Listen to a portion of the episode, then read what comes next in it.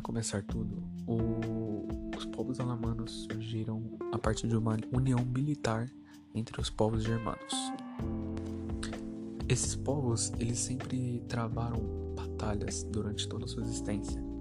A principal delas, as principais delas eram contra o Império Romano, nas quais eles eram uma espécie de resistência ao Império Romano. É, eles impediam o avanço do Império e também conquistavam terras do mesmo. Esses povos se mantinham na região da Germânia Superior, que acabaram se expandindo para o Platinado, assim como partes da Bavária e da Áustria, tornando-se um estado dominado pelos francos, mas algumas vezes foi independente. Esses povos conseguiram grandes invasões do Império Romano por serem extremamente destrutivos e invadirem na mesma época que os godos. Então forçava o Império Romano a dividir suas tropas para conter os godos e os alamanos. Eles eram extremamente destrutivos, como por isso eram denominados de bárbaros. Mesmo conquistando diversos territórios romanos, suas principais batalhas foram finalizadas em derrotas, como a Batalha do Lago Benago e a, e, a principal batalha, a Batalha de Argentorato, com o Croco, que era o rei é, alamano, sendo prisioneiro.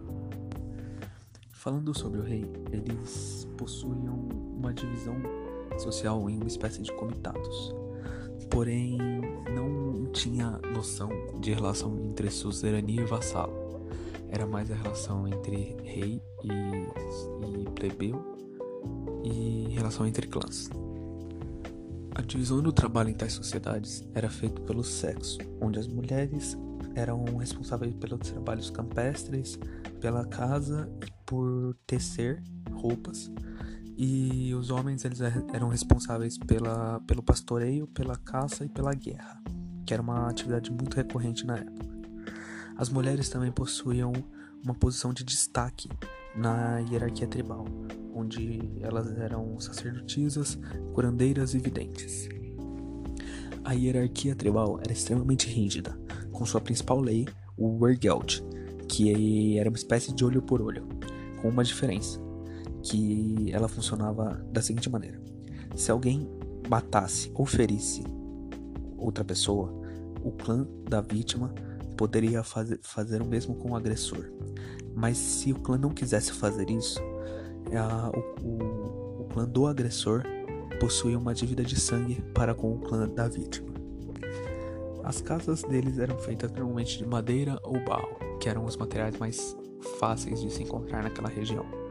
Eles se alimentavam principalmente de nozes, raízes e tubérculos, por precisarem da gordura que eles geravam para se aquecer. E mesmo sendo povos de pastores, eles raramente comiam carne, apenas em, ocasiões especiais, festivas, porque normalmente a carne era utilizada para sacrifício aos deuses. E falando dos deuses, uh, daremos o segmento com a religião deles.